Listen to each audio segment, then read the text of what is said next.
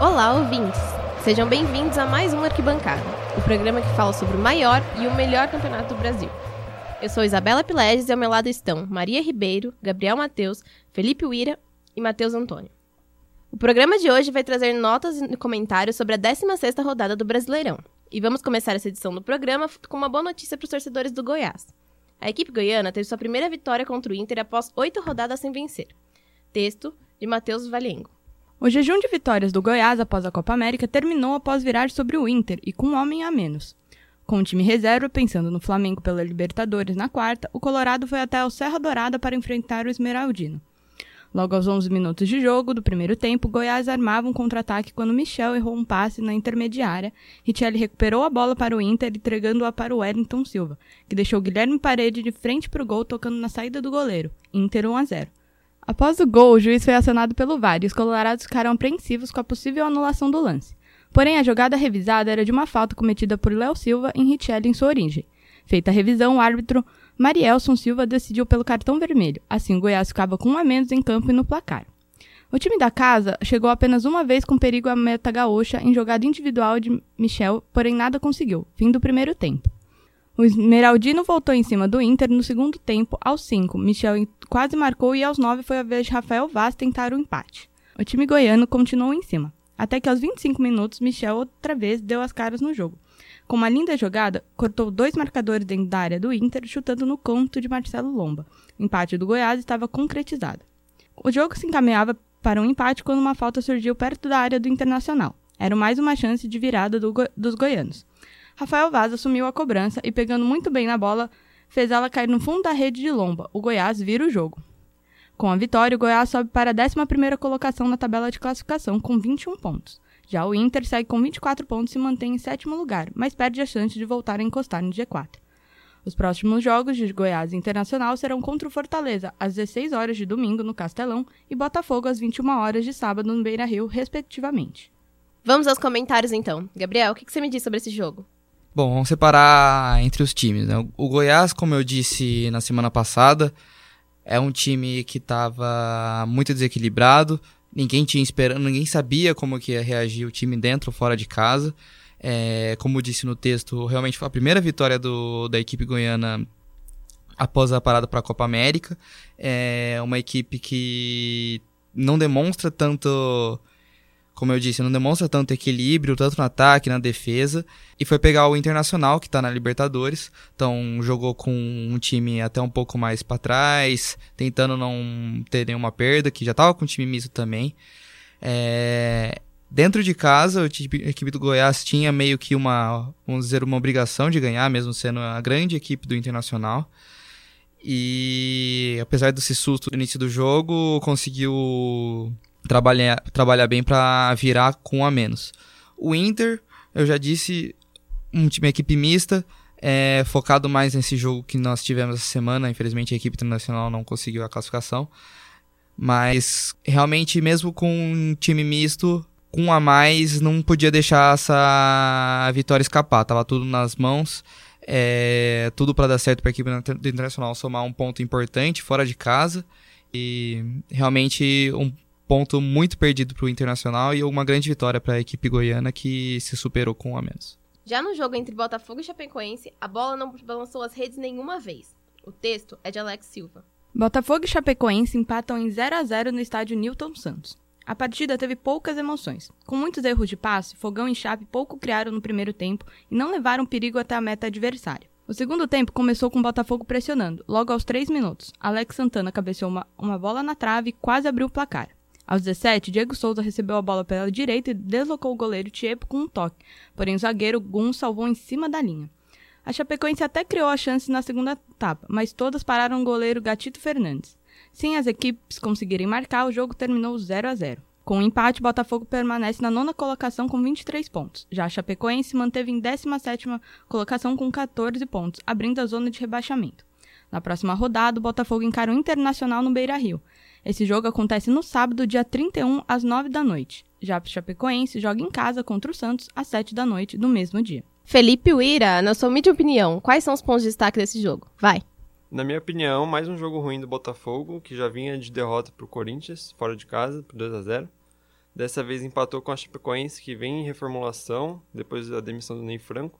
Então, esse 0 a 0 foi bem difícil, ainda mais o primeiro tempo foi bem ruim. Nenhuma das equipes conseguiu fazer nada. É, a Chapecoense apostando muito no Everaldo no meio dos zagueiros, Botafogo cruzando muita bola na área pro Diego Souza, só que o Gun e o Maurício Ramos tiraram a melhor. Já no segundo tempo, o Chapecoense parece que cansou mais, levou, é, levou mais perigo do Botafogo, com a cabeçada do Alex Santana, com a enfiada do, do Bochecha pro Diego Souza é, sair cara a cara com o tipo. Então, pelo menos nesse segundo tempo foi uma melhora. As mudanças do técnico do Botafogo não surtiram muito efeito, o time ainda continua não criando, então não sei se o elenco do Botafogo conseguiu mudar essa partida.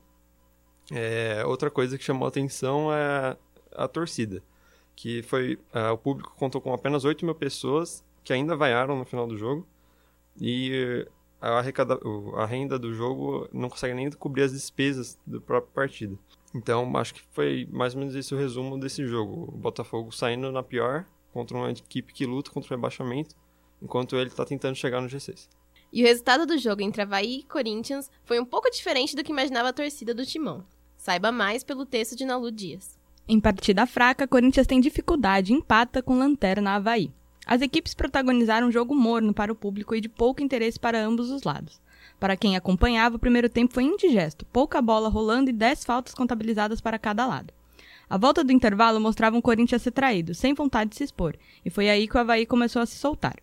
Para piorar a situação da equipe paulista, o lateral Michel Macedo foi expulso após uma cotovelada em Brenner. Foi oportunidade de sair o gol do Havaí, que veio de cabeça com Richard Franco. E foi então que o técnico Fábio Carilli resolveu reagir e o inspirado Wagner Love, que entrou no lugar de Bocelli, cavou a expulsão de Betão e marcou o gol de empate. A partida terminou com um magro 1 a 1. O Timão subindo para a quinta colocação com seus 28 pontos na tabela, e o Havaí mantendo o posto de lanterna sem nenhuma vitória e apenas 7 pontos conquistados em 16 rodadas. Pela próxima rodada, Havaí vai até o Maracanã para enfrentar o Fluminense enquanto o Corinthians recebe o Galo em casa. E aí, meninos, vocês esperavam esse resultado? O que, que ficou dessa partida? É, realmente, como o texto falou, o jogo foi muito ruim muito chato. Nenhum dos times parecia que queriam a vitória, principalmente o Corinthians por ter chance de chegar aos 30 pontos. O Santos perdeu na rodada, o Palmeiras não jogou, o São Paulo perdeu. Era a chance do Corinthians se aproximar de vez dos líderes, mas o time preguiçoso que relembrou o Corinthians de alguns meses atrás com problemas de criação e talvez isso seja um choque de realidade para o corintiano. Houve uma sequência muito boa depois da parada da Copa América. O time ainda não perdeu, mas parece que o Corinthians apático, que tem muita dificuldade para fazer gol, está voltando. E a briga realmente vai ser pela Libertadores e não pelo título, como pareceu nas últimas rodadas. É, eu acho que, não sei se você concorda, Fagner não jogou. E um jogador nível de seleção já tem um substituto que é o Michel e ainda vai expulso. Não sei se acabou diminuindo muito essa qualidade ofensiva do Corinthians, mas realmente eu já, já disse antes, o Havaí é o time que você vai enfrentar para ganhar seus pontos, tem a obrigação para ganhar seus pontos, é um time que não está se demonstrando nenhum nível de futebol muito disputado, não, é, não vai ter uma grande partida. E realmente o Corinthians sai com dois pontos a menos, um ponto de ver. E para fechar o nosso primeiro bloco, falaremos do jogo que garantiu a liderança do campeonato ao Flamengo. Texto de Caio Chiosi. Com grande atuação coletiva, Flamengo vence o Ceará e assume a liderança do Campeonato Brasileiro.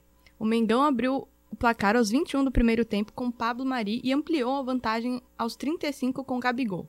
Na segunda etapa, Rascaeta marcou um golaço aos 51 minutos. O grande destaque vai para o golaço de bicicleta do uruguaio Arrascaeta no final da partida, após belo cruzamento de Rafinha. O Vozão não levava perigo ao gol de Diego Alves, que só trabalhou na tentativa de um gol olímpico do meia Ricardinho aos 34 do segundo tempo.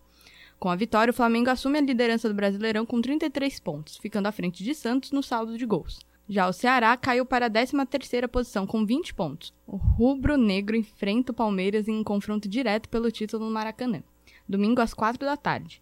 Já os alvinegros vão para o Paraná jogar contra o Atlético Paranaense na Arena da Baixada sábado às 7 da noite. Essa é pra encerrar o bloco, hein? Matheus, o que, que você fala sobre essa partida? Foi um jogo excelente por parte do Flamengo. É, finalmente, os investimentos e tudo que o Flamengo fez durante esses anos está trazendo resultado em campo. E é importante ressaltar também que para esse ano o Flamengo acertou nas contratações. Não veio nenhuma aposta ou um cara que fez um ano bom em um time menor e veio tentar melhorar mais ainda no Flamengo. O time apostou em jogadores consagrados e o maior destaque é para a dupla Gabigol e Arrascaeta. O Gabigol é artilheiro do campeonato e o Arrascaeta é líder em assistências. Então, quando os dois querem jogar mais junto com o Everton Ribeiro, com o Gerson, que foi uma adição importantíssima para o time, é quase que impossível ganhar desse Flamengo, que chega forte também na Libertadores, bateu o Inter, que é um time muito bom. Então, o Flamengo tem chance de disputar em todas as frentes esse ano. E assim encerramos nosso primeiro bloco. Fique ligado que a gente volta já.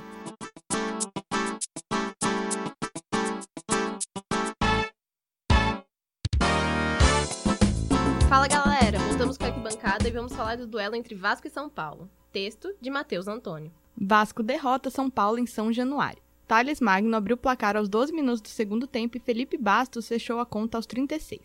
O Cruz Maltino dominou o primeiro tempo e criou muitas chances, mas pecou nas finalizações. O São Paulo tentava responder no contra-ataque, mas não teve nenhuma chance real de perigo. A situação do time paulista piorou com a expulsão do atacante Raniel aos 36 minutos. Em um lance de jogo perigoso, o árbitro Anderson Daronco precisou do VAR para confirmar a expulsão do jogador. Com jogador a mais, o Vasco continuou a pressão na segunda etapa e teve mais facilidade para chegar ao gol São Paulino e conseguir os gols da vitória. Com o resultado, o Gigante da Colina chegou à 14ª posição com 20 pontos. O tricolor paulista permanece na quarta colocação com 30 pontos. Na próxima rodada, o Vasco vai até o Mineirão enfrentar o Cruzeiro domingo às 7 da noite. O São Paulo recebe o Grêmio no Morumbi sábado às 11 da manhã. E como de costume, esse é um daqueles jogos que todo mundo tem uma opinião. Mas vamos começar pelo Gabriel, pode ser? Tomando a bala. Vai. Vou começar falando do lance polêmico. Eu acredito que não era para expulsão é, o vermelho que o Daronco deu pro Raniel. É, era um amarelo e isso custou muito a formação tática da equipe do São Paulo. É, a equipe do Vasco, mesmo com a mais, parecia meio que sofrer ali para conseguir chegar na área São Paulina. Conseguiu, contando com a habilidade do Thales Magno, um menino com personalidade. Ele olhou pro experiente lateral Juan Fran e falou: Você não é ninguém para mim. Realmente jogou muito o menino. É, teve uma primeira chance, uma chance muito boa de fazer um golaço, se não me engano, no primeiro tempo. Aí no final do segundo ele conseguiu fazer o seu gol, entrou, vamos dizer, para para essa história de uma equipe do Vascaína que tá tentando se recompor no campeonato. E enquanto isso, o São Paulo, depois da expulsão, ficou um time bem apático, não conseguiu se contentar com com o problema de ter um jogador a menos. O São Paulo foi mais um time que não aproveitou né, as derrotas que houveram na parte de cima da tabela. E mesmo com os 11 jogadores em campo, o time já estava apresentando um futebol bem ruim. O Vasco, que tem um elenco bem modesto, inferior ao do São Paulo, conseguiu pressionar bastante. O São Paulo basicamente não chutou uma bola no gol. Então é pro Cuca prestar atenção, porque apesar do jogador a menos, o São Paulo ficou devendo muito. E esse tipo de jogo, mesmo fora de casa, um time que quer ser campeão tem que vencer. É, como o Matheus falou, o time do Vasco é bem mais modesto do que o do São Paulo, inclusive apostando em garotos como o Thales Magno.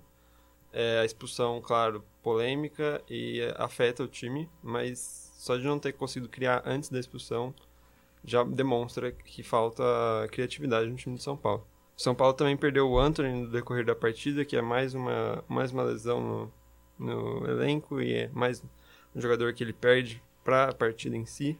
E é um jogador que costuma criar muitas chances, né? Pela habilidade pelos lados. Então, como o Matheus também falou, é uma outra partida que você tem que aproveitar. É um time que está vindo de baixo, está tentando se recuperar do Z4. E você está disputando o G4, então você não pode se dar a valer nesse tipo de derrota. E o CSA enfrentou o Cruzeiro lá no Rei Pelé. O texto é de Maria Ribeiro. CSA marca no fim arranca empate contra o Cruzeiro no estádio Rei Pelé. Vindo de vitória contra o Santos na última rodada, o Cruzeiro chegou embalado e abriu o placar logo aos 10 minutos do primeiro tempo após boa jogada pela direita de Orejuela. Fred aproveitou o rebote do goleiro Jordi para fazer 1 a 0 para o time da Toca da Raposa. Ainda na etapa inicial, o Cruzeiro construiu outras quatro boas chances de ampliar o placar e por muito pouco não conseguiu.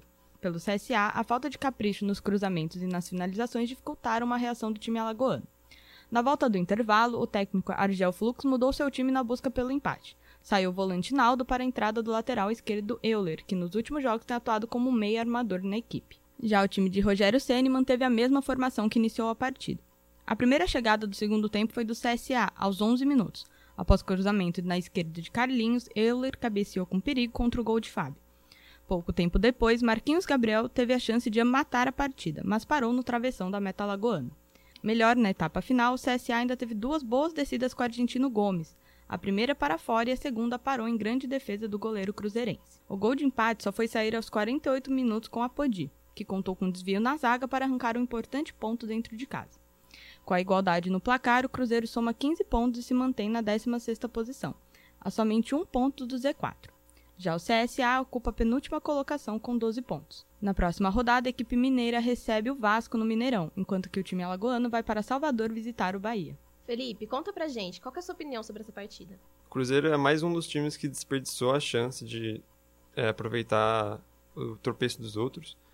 É, apesar do CSA ser um time forte em Alagoas, já mostrou isso contra o Palmeiras, por exemplo. Mas você levar esse gol muito no final, sem, sem o CSA criar nenhuma chance praticamente no jogo inteiro, é um pouco difícil para o torcedor engolir. O Cruzeiro apostou muito em chutes muito de fora da área, parece que é uma característica do time do Rogério Ceni, é, mas o Jordi segurou bem, é, teve várias defesas difíceis. A principal chance em si que o Cruzeiro criou foi a do gol no começo, que foi um vacilo do, do zagueiro do, do CSA, o Alan Costa, que deixou o Fred livre. E essa é a primeira vez desde abril que o Fred consegue marcar duas rodadas seguidas. É, aí agora com o Rogério Senna que está apostando no artilheiro. Mas eu acho que é isso. O Cruzeiro podia ter aproveitado esse jogo fora de casa, tinha acabado de ganhar do Santos, então tinha que mostrar um pouco mais de força e criação, principalmente contra o time do CSA, que foi bastante reativo mesmo jogando em casa. Bahia bate Galo e conquista a primeira vitória fora de casa. Texto de Matheus Valiengo. Com Gilberto e o goleiro Douglas inspirados, Bahia vence pelo placar mínimo e quebra a invencibilidade do Galo no Independência. Jogando no Horto, era esperado uma pressão do Atlético Mineiro sobre seu adversário, e ela se concretizou. Porém, do outro lado estava o goleiro Douglas, voando em todas as bolas que iam em direção ao seu gol. Então, Bahia, numa jogada de oportunismo de Nino, que roubou a bola de Hernanes e cruzou para Gilberto, que era dúvida para o jogo, chegou ao seu gol. 19 minutos do primeiro tempo, 1 a 0 para o tricolor. Esse foi o 23º gol do atacante na temporada. O Galo voltou para o segundo tempo atrás do placar e, assim como nos primeiros 45 minutos, exerceu a mesma pressão e domínio sobre o Bahia, mas realmente não era o dia do time mineiro. O time baiano manteve sua defesa bem postada e contou com uma ótima atuação de Douglas para segurar 1 a 0. Com o apito final, o Bahia conquistou sua primeira vitória fora de casa e o Atlético, consequentemente, sua primeira derrota na Independência depois de 23 jogos. Com esse resultado e dos demais jogos do Brasileirão, o tricolor de aço subiu duas posições na tabela, ocupando o oitavo lugar com 24 pontos. Já o Galo Mineiro somou 27 pontos, porém perdeu uma posição para o Corinthians, permanecendo na sexta colocação a 3 pontos do G4. O Bahia volta a campo no próximo sábado, em frente ao CSA às 17 horas, na Arena Fonte Nova, pela 17ª rodada da série. O Atlético Mineiro enfrenta o Corinthians no dia seguinte, em São Paulo, às 19 horas. E quem vai comentar essa partida é o outro Matheus, Matheus Antônio, charado Matheus que acabou de escrever o texto. Então, vamos lá, Matheus. É, então, um confronto direto entre Bahia e Atlético Mineiro. O Atlético podia encostar nos líderes e o Bahia podia encostar no G6, que foi o que aconteceu. O Gilberto está vivendo uma excelente fase, vice-artilheiro do Campeonato Brasileiro com oito gols. E uma vitória animadora para o Bahia, porque num campeonato com muita oscilação e com muitos times grandes, por que não sonhar em brigar pelo G6, já que o time do Roger Machado está jogando muito bem, tem um esquema de jogo bem definido e tá, conta com jogadores muito inspirados nessa temporada, como é o caso do Gilberto, do, do Arthur, do Douglas. Então é possível sim para o Bahia figurar entre os seis primeiros colocados do Brasileirão. A gente vai fazer uma pequena pausa na programação, mas já já voltamos com o terceiro bloco.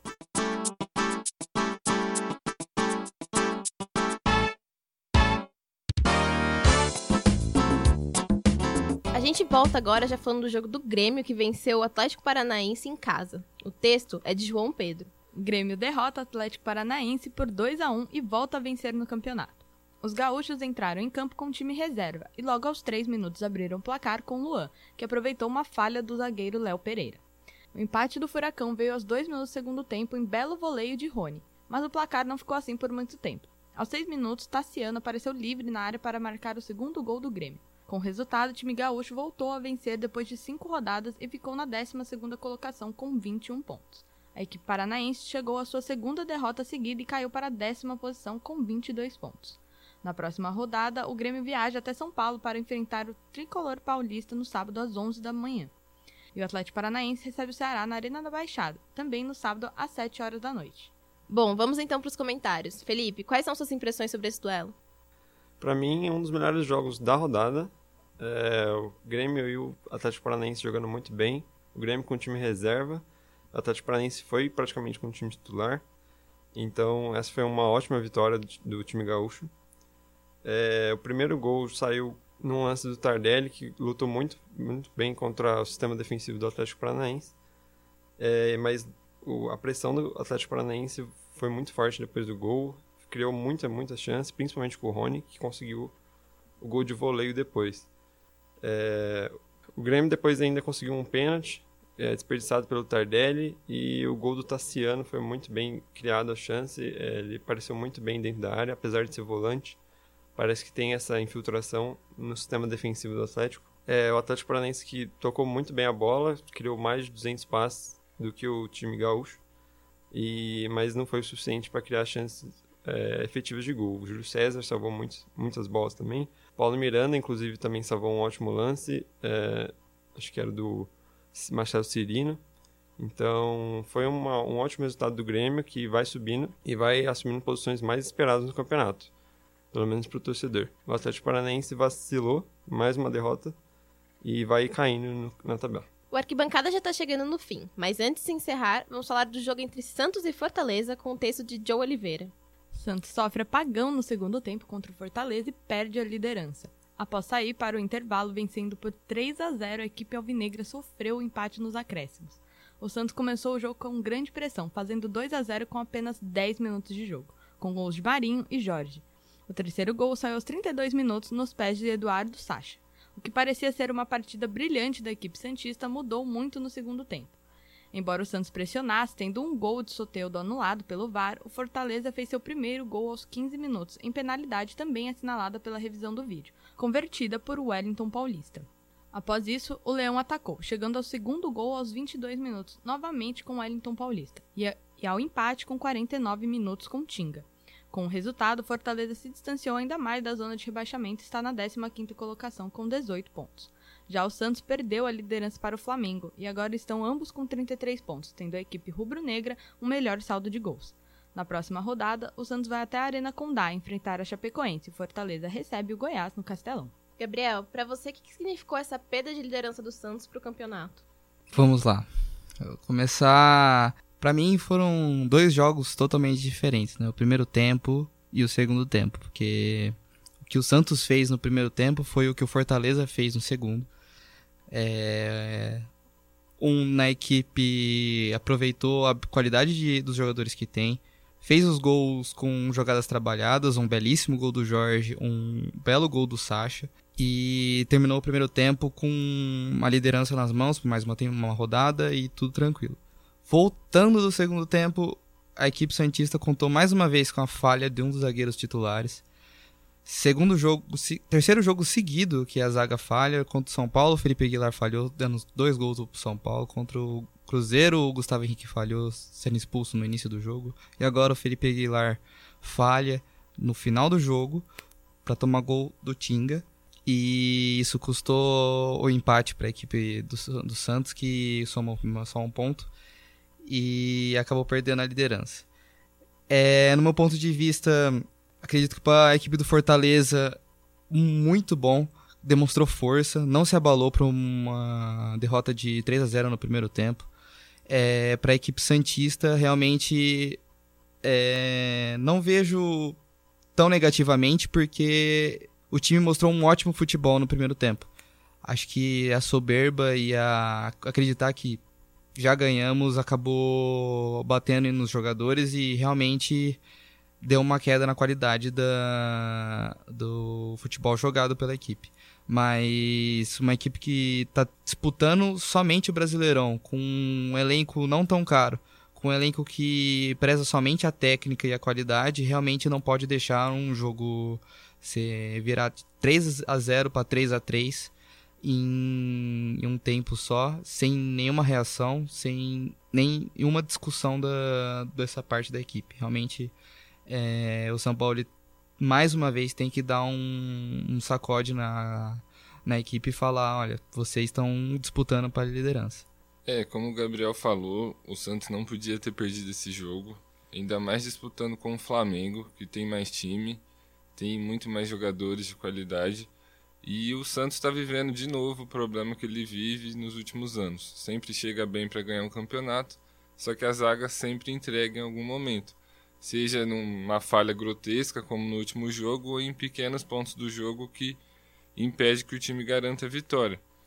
E mais uma vez o Santos corre o risco de apresentar um dos futebols mais bonitos do Brasil, é, jogar muito e não ganhar como foi na Copa do Brasil contra o Palmeiras, no Campeonato Brasileiro em 2016 também contra o Palmeiras.